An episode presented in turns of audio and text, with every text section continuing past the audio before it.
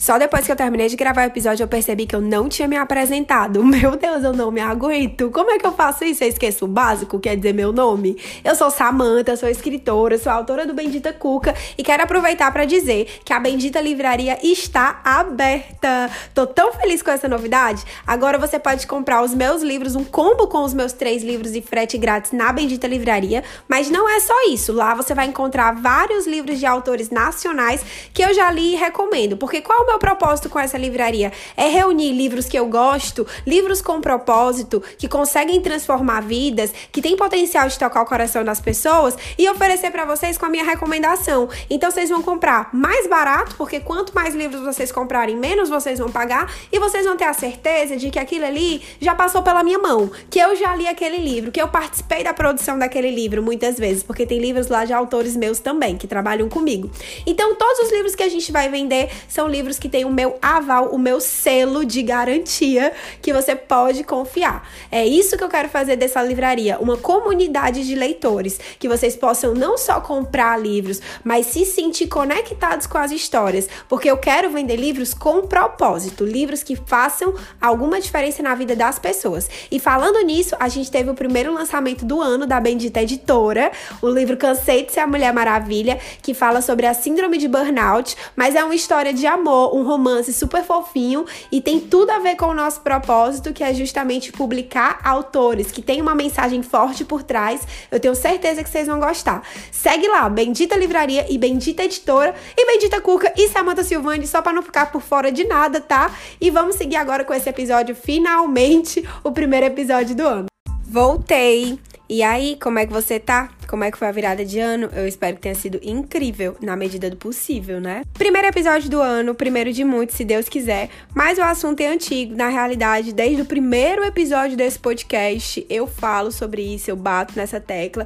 E provavelmente eu vou continuar trazendo esse assunto cada vez mais, porque a gente nunca para de aprender coisas novas sobre o perdão.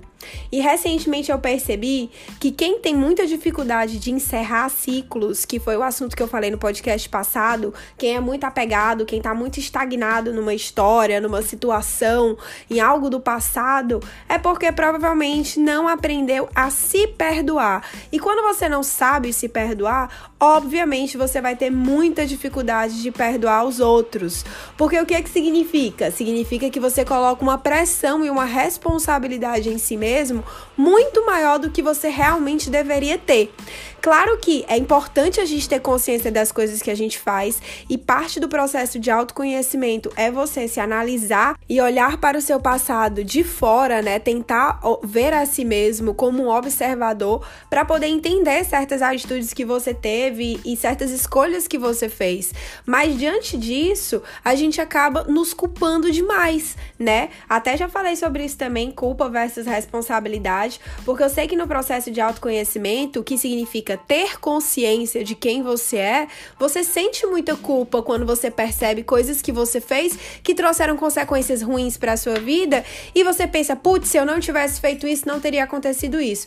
Mas acontece que para você saber disso, para você aprender isso, que você não deveria agir dessa determinada maneira hoje, você precisava ter passado por aquilo no passado. Infelizmente, gente, na vida a gente sempre vai aprender pelo amor e pela dor. Quando a gente não é capaz de aprender através do amor das pessoas, pessoas ao nosso redor através do nosso próprio amor ou através dos erros dos outros, observando os erros dos outros, a gente vai aprender através dos nossos erros, a gente vai aprender através da dor e muitas vezes vai doer muito, mas é para que nunca mais doa de novo da mesma forma. Deu para entender?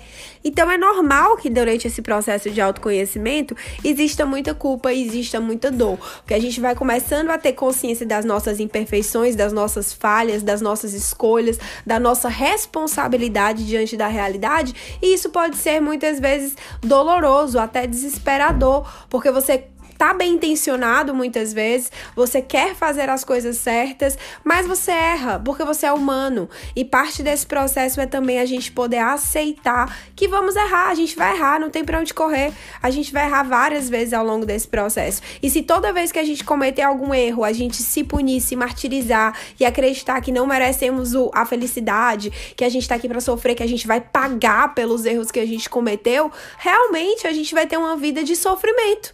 Porque isso que a gente acredita. É, é isso que eu falo para vocês sempre. Muita gente questiona: ah, o universo não perdoa, aqui se faz, aqui se paga.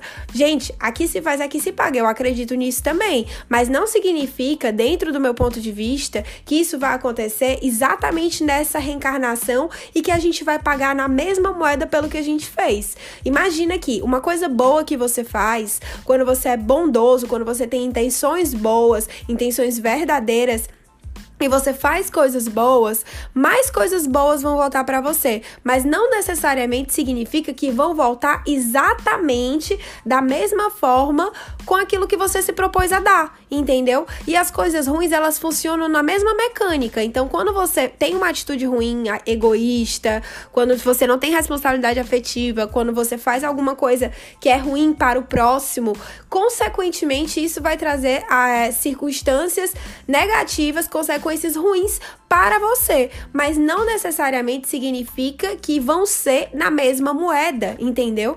Então, o nosso senso de justiça, ele é muito limitado à nossa realidade. A justiça divina é a única que importa. E diante da justiça divina, pode acontecer milhares de outras coisas. Então não dá pra gente realmente quantificar e querer entender.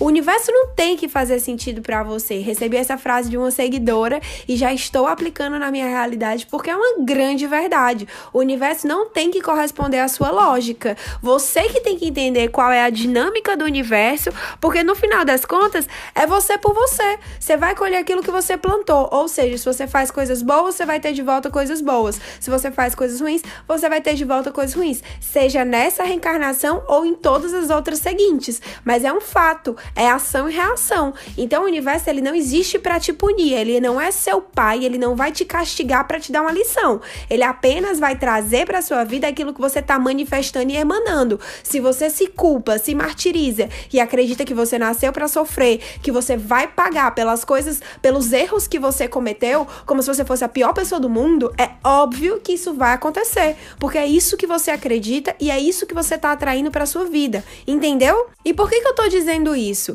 Porque no processo de autoconhecimento, que é um processo doloroso de consciência das nossas falhas, a gente vai se perceber imperfeito muitas vezes. A gente vai sentir vergonha de atitudes que a gente teve, a gente vai ficar preocupado com o que a gente vai fazer quando determinada coisa aconteceu, sair do nosso controle. Por isso que é um processo de observação, de consciência de estar presente nesse momento presente. A gente observa o nosso passado, mas a gente tem consciência do nosso presente. Porque imagina, vamos supor que você teve alguma atitude que você não não não tá de acordo com a pessoa que você gostaria de ser.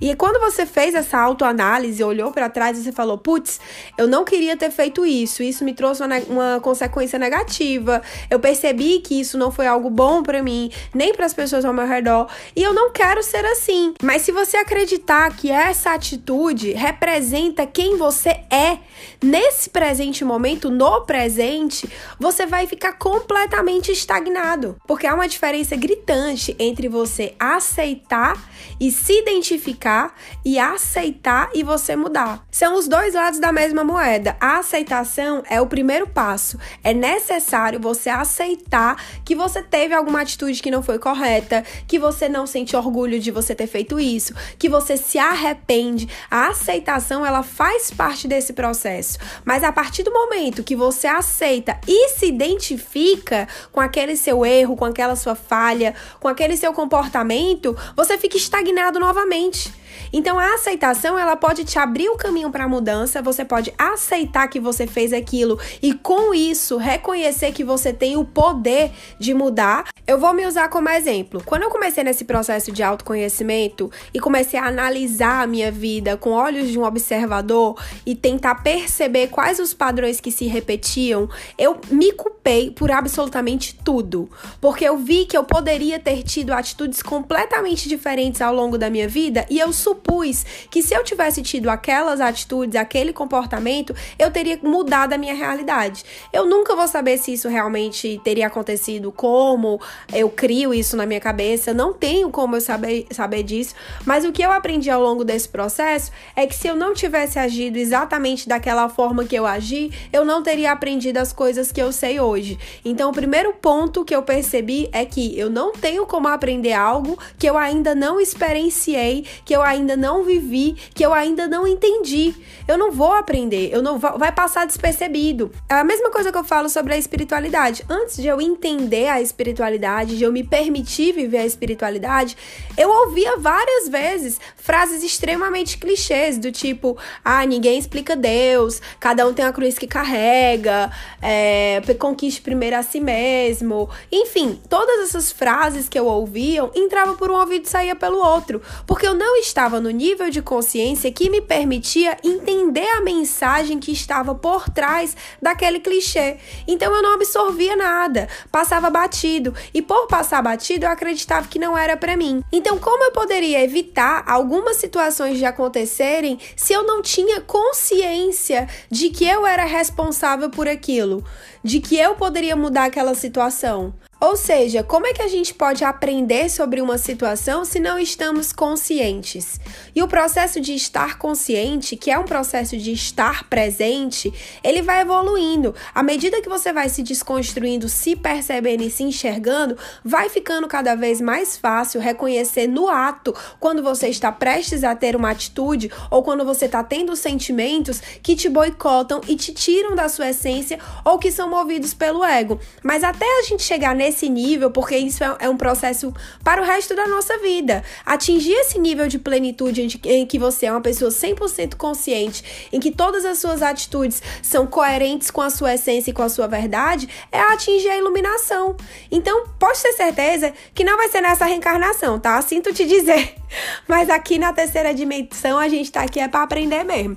Então não vai ser nessa reencarnação que a gente vai atingir a iluminação, mas isso não significa que a gente não esteja aqui para aprender com as nossas atitudes e com o nosso passado e nos tornarmos cada vez mais conscientes. Então, ao invés de você olhar para si mesmo e se culpar por não ter tido uma determinada atitude, por não ter feito algo para mudar aquela situação e, e, e por consequência ter colhido frutos negativos daquilo ali, significa significa apenas que agora você está no nível de consciência em que você é capaz de observar isso, mas naquela época você não estava. E você precisava ter passado por aquelas coisas para que você chegasse nesse nível de consciência hoje. Percebe como tudo isso é cíclico? Uma coisa leva a outra, é um efeito dominó? A gente não tem como evitar certas coisas porque a gente precisa aprender com elas. Mas isso não significa que a gente tem que carregar a culpa pelas consequências que aquilo ali nos trouxe. Justamente por isso, isso, o processo de autoconhecimento, ele é bastante doloroso. Ele é libertador também, tá? Tem um lado bom e tem um lado ruim. É doloroso porque a gente se reconhece imperfeito. E nesse processo de perdoar o outro, a gente acaba descobrindo que precisamos perdoar a nós mesmos. Porque significa que se você não se perdoa, significa que você tá colocando uma expectativa em cima de si mesmo que você deve ser perfeito. E você não é perfeito, ninguém vai ser perfeito. Então você precisa reconhecer que você não vai ser perfeito, que você vai falhar, que você vai cometer erros e o perdão vai ser parte do seu processo. Vai ser algo que você vai ter que se trabalhar constantemente. Muitas vezes, quando a gente não reconhece que coloca muita expectativa, muita pressão em cima da gente de ser perfeito, de fazer tudo certo, de ser responsável por consertar as situações, consertar um relacionamento, ajudar uma pessoa, mudar certa circunstância, quando a gente não percebe que a gente está se superestimando, pensando que a gente tem mesmo essa capacidade de controlar tudo, que a gente não tem, eu já falei sobre isso várias vezes, você ser responsável pelo aquilo que você tem à sua volta é diferente de você querer ter o controle de tudo que você tem à sua volta. A partir do momento que a gente vai tendo consciência disso, a gente vai conseguindo crescer cada vez mais. Mas é um processo doloroso doloroso. Imagina você se reconhecer como uma pessoa errada. Imagina você admitir que você agiu por egoísmo, que você não foi empático, que faltou responsabilidade afetiva na sua, na sua maneira, na sua conduta. Imagina você olhar para você mesmo e não sentir admiração pelo que você fez. Mas isso não significa que você deve se identificar com o que você com a maneira que você agiu naquele determinado momento. Muito pelo contrário, isso significa que agora, no nível de consciência que você tá, você tem a oportunidade de ser uma pessoa completamente diferente daquela que fez essas coisas das quais você não, não se orgulha e não admira. Entendeu? Então, o auto-perdão nada mais é do que um compromisso consigo mesmo de tentar ser cada vez mais verdadeiro com a sua essência.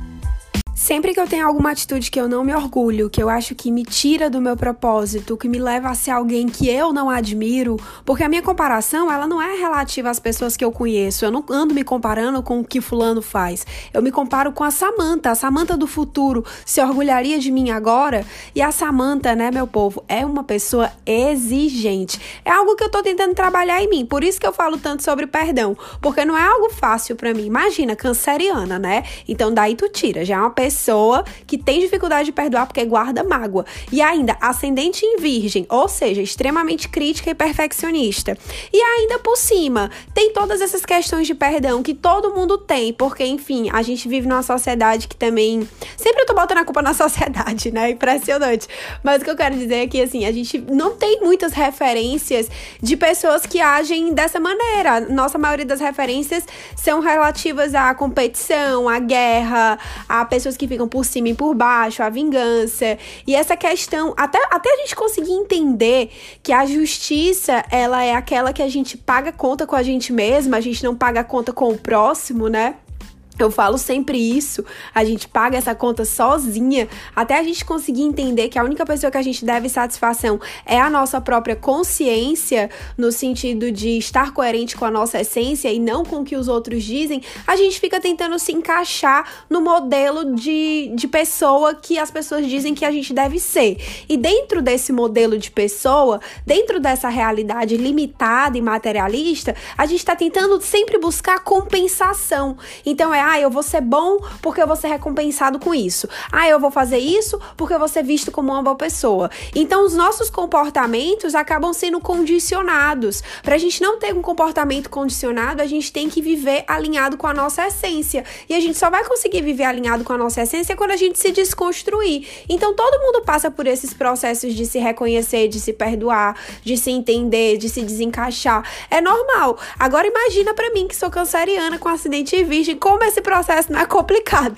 Então, se toda vez eu trago para esse assunto à tona, se eu falo muito sobre isso, não é porque eu sei tudo sobre o perdão e não é porque para mim é super fácil me perdoar sobre tudo, mas é porque eu estou nesse mesmo processo de, de desconstrução e autoconhecimento, aprendendo todos os dias como não ser perfeita. Hoje, o meu maior objetivo na vida é esse: aprender a não ser perfeita, a aceitar que eu vou errar e vou falhar e saber deixar isso para trás. Porque quando eu tenho alguma atitude que eu não admiro, quando eu não me orgulho de quem eu fui, eu olho para mim e falo, putz, vacilei. Samanta do passado fez merda. Samantinha, olhe, fez merda. Mas a partir daquele momento que eu tenho consciência de que eu fiz merda, eu faço um compromisso comigo de que é eu não vou repetir essa atitude, ou pelo menos eu vou estar atenta, porque nem todas as coisas a gente consegue controlar assim, né? Principalmente no nossos sentimentos, as nossas reações. Quando a gente é uma pessoa muito muito reativa, quando a gente costuma agir com muita emoção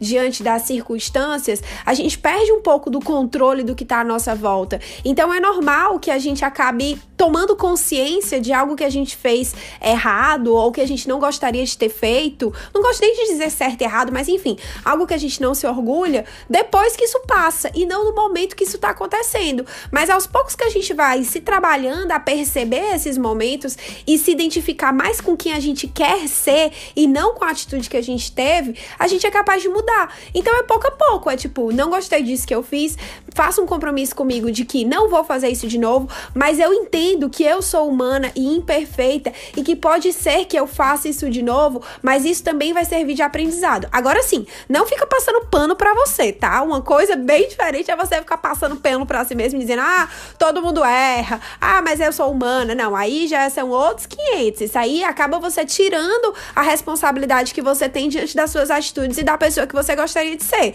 Então não é por aí não. Mas em certos momentos vai ser necessário você ter compaixão por si mesmo e perceber que é normal. É, no, é normal não. Mas assim, não vamos normalizar, né? Não vamos normalizar os erros. Mas faz parte do processo.